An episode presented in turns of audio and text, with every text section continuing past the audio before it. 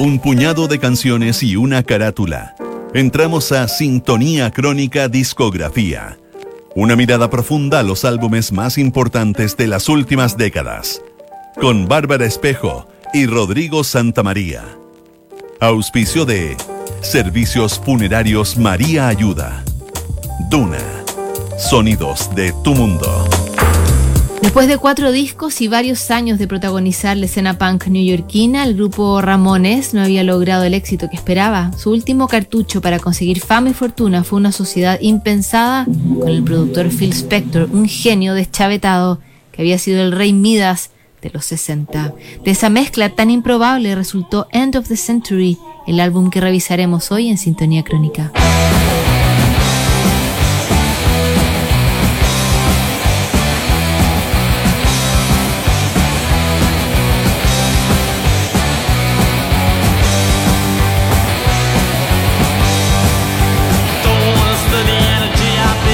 El inicio de la década del 80 arrastraba una serie de conflictos que no veían la luz al final del túnel.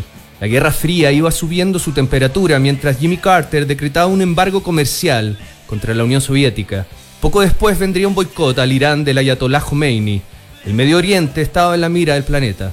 1980 fue un año de obituarios en la música. El australiano Bon Scott, vocalista de la banda de rock ACDC, falleció por una intoxicación etílica. Meses más tarde le seguiría John Bonham, baterista de Led Zeppelin, asfixiado tras un coma etílico. A principios de ese año, la banda Ramones publica su quinto disco, End of the Century. This is rock and roll radio. Come on, let's rock and roll with the.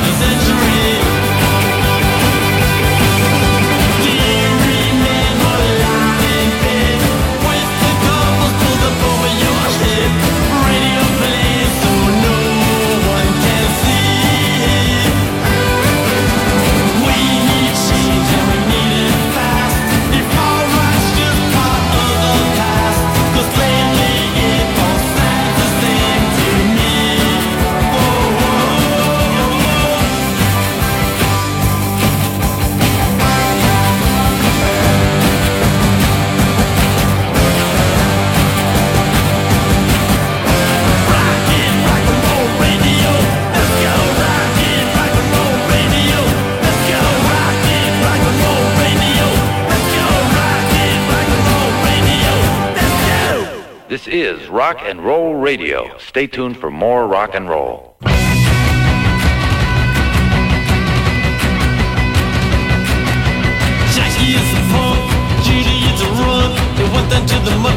Para fines de los 70, el cuarteto Ramones vivía solo de su nombre.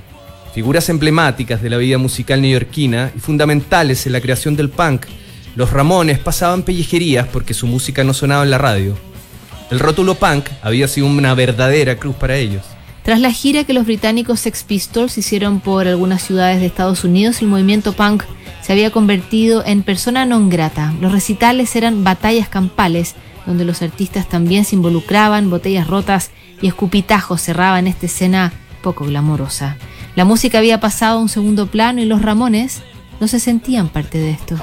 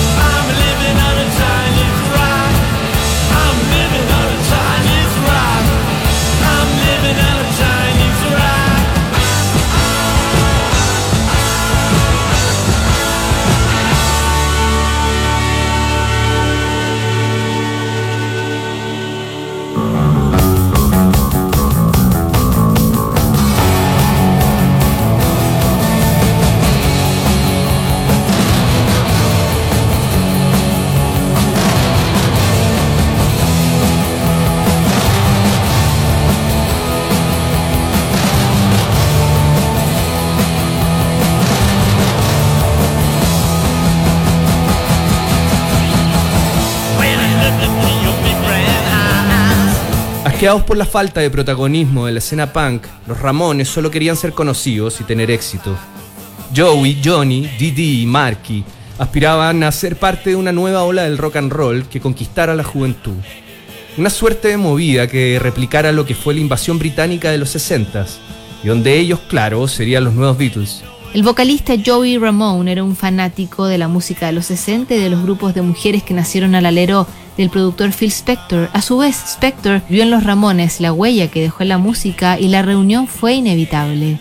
Para ambas partes era una esperanza latente. Mientras los Ramones necesitaban un éxito para validarse en la industria, Spector quería volver al primer plano de la música. A primera vista, todos ganaban.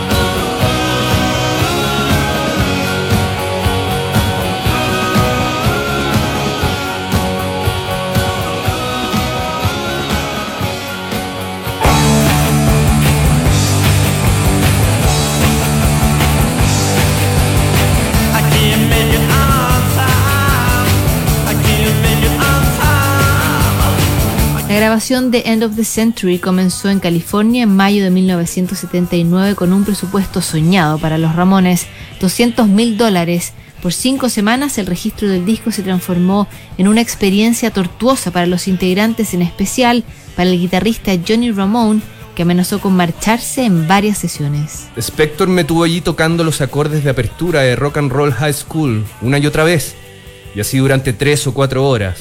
Hasta que no pude más y le dije me voy. A lo que me contestó, tú no vas a ninguna parte. Yo le repliqué, ¿qué vas a hacer, Phil? ¿Dispararme? La verdad es que en ese momento me importaba un carajo si me pegaba un tiro o no. Lo único que quería era irme. Palabras de Johnny Ramone, que finalmente tuvo que ceder a las obsesiones del productor para terminar el disco.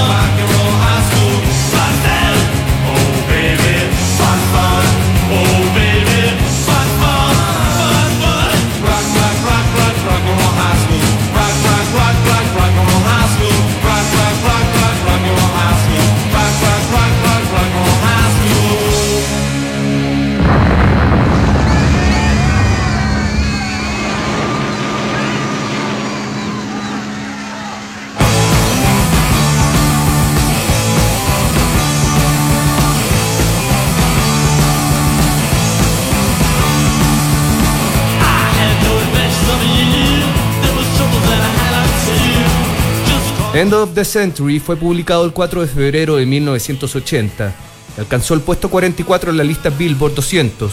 Todo un triunfo para el cuarteto punk neoyorquino. En Inglaterra llegaron al lugar 14 y por fin lograron rentabilizar el nombre que se habían forjado como fundadores de la escena punk. Si antes las radios no querían saber nada de los Ramones, este disco les abrió las puertas de las emisoras gracias a Baby I Love You, un cover del grupo The Ronettes que fue sugerido por el propio Phil Spector. El éxito del cuarteto, sin embargo, terminó por erosionar las relaciones del grupo, en especial entre Joey, el vocalista, y Johnny, el guitarrista. Así todo, el grupo seguiría grabando hasta 1995 cuando editaron Adiós amigos, su último álbum de estudio.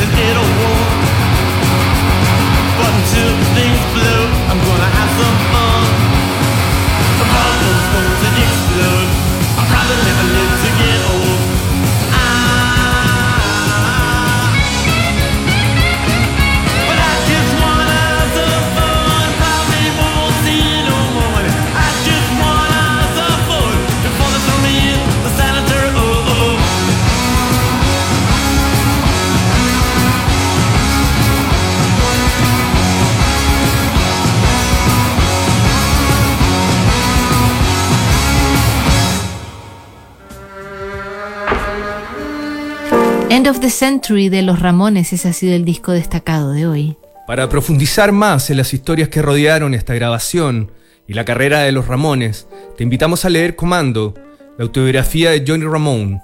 ¿Sabías que puedes comprar de forma anticipada los servicios funerarios de María Ayuda? Entrégale a tu familia la tranquilidad que necesitan y estarás apoyando a cientos de niños de la Fundación María Ayuda. Convierte el dolor en un acto de amor.